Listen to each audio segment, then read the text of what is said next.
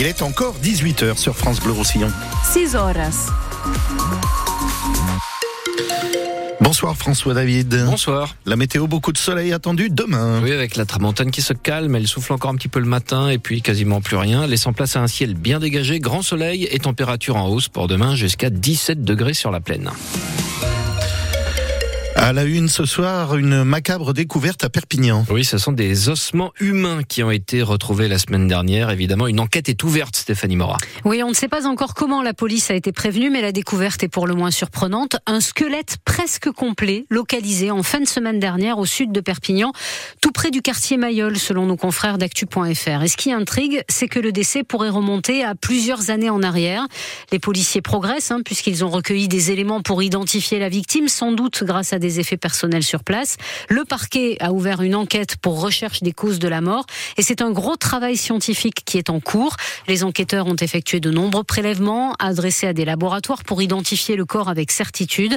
Un examen anthropologique a également été ordonné pour déterminer si c'est encore possible hein, l'origine du décès. Dans ce type d'enquête, tout ce travail technique prend souvent du temps et pour le moment, le parquet n'avance aucune hypothèse entre l'accident, le suicide ou la piste criminelle. Information à retrouver sur notre site francebleu.fr. Rendez-nous notre bus. Une quarantaine d'habitants du Bavernais ont manifesté cet après-midi pour le rétablissement de la ligne C des bus Sankeo. Depuis le 1er janvier, cette ligne ne dessert plus leur quartier, ce qui pénalise notamment les ados qui doivent se rendre au collège, selon les manifestants. Le suspense au Sénat avant un vote crucial ce soir pour inscrire le droit à l'IVG dans la Constitution. La droite est divisée sur le sujet. Euh, c'est tout d'abord le ministre de la Justice qui a pris la parole tout à l'heure, Éric Dupont-Moretti, qui appelle les sénateurs à être, je cite, à la hauteur de l'attente populaire. Les débats sont en cours. On y reviendra dans les infos à 19h. L'enquête qui vise PPDA est élargie à deux viols supplémentaires ainsi qu'une agression sexuelle, des faits qui auraient été commis au cours des 20 dernières années. Par contre, une vingtaine de plaintes déposées contre l'ancien présentateur vedette du JT de TF1 sont finalement classées sans suite, notamment pour cause de prescription. Une annonce qui passe mal auprès des étudiants, les loyers des chambres universitaires vont légèrement augmenter à partir de la prochaine rentrée. Annonce de la toute nouvelle présidente du CNUS, l'instance nationale qui gère le logement étudiant, la restauration et les bourses. Cette hausse intervient après cinq ans de gel des loyers. L'autoroute toujours coupée ce soir au sud de Figueres en Catalogne. Oui, et sur place, c'est un véritable campement qui s'est mis en place sur la chaussée au niveau de la commune de Pontos. Les agriculteurs espagnols se disent déterminés à rester sur place tant qu'ils n'ont pas été entendus ou même reçus par les autorités. Cet après-midi, fait inédit, des agriculteurs venus des Pyrénées-Orientales, de la Confédération paysanne, sont venus leur prêter main forte. Une déclaration commune a même été signée, la déclaration de Pontos. Pour Jérôme Suzek, le référent haut à la Confédération paysanne des Pyrénées-Orientales, c'est le début d'une coopération fructueuse.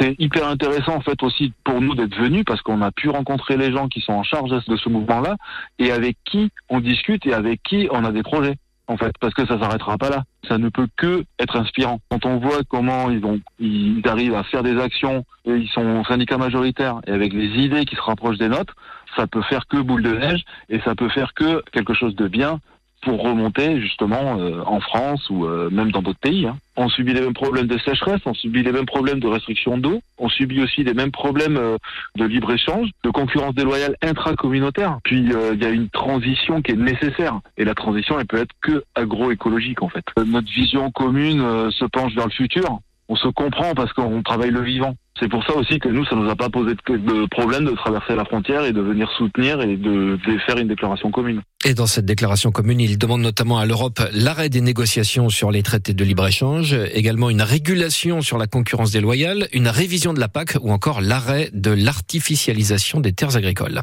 Conséquence de ce blocage en Espagne, la circulation est toujours aussi compliquée sur l'autoroute côté français. Pour les voitures qui descendent vers le sud, sortie toujours obligatoire à Le4. Le col d'Ar est également toujours fermé en Haut-Valespire, là encore euh, en raison d'un barrage d'agriculteurs. Et puis par ailleurs, il est toujours impossible de se rendre en Espagne depuis Cerbère, mais là, c'est à cause du vent que la route est fermée. Face à la colère paysanne, la préfecture des Pyrénées-Orientales met en place des permanences pour les agriculteurs qui ne s'en sortent plus. Elle promet de leur apporter une prise en compte individualisée avec euh, l'ensemble des services de l'État mobilisés. Permanence prévue vendredi matin à la sous-préfecture de Prades et puis vendredi après-midi à la sous-préfecture de Serré. La haute autorité de santé s'inquiète du recours de plus en plus fréquent à la chirurgie bariatrique. Cette opération qui consiste à se faire poser un anneau gastrique pour limiter la sensation de faim et lutter contre l'obésité. 40 000 patients l'an dernier, chiffre multiplié par 3 en 10 ans.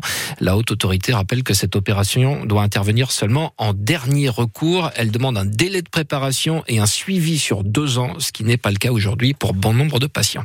Et puis ça commence à prendre forme à cinq mois des JO de Paris. Le village olympique sera inauguré demain en grande pompe à Saint-Denis.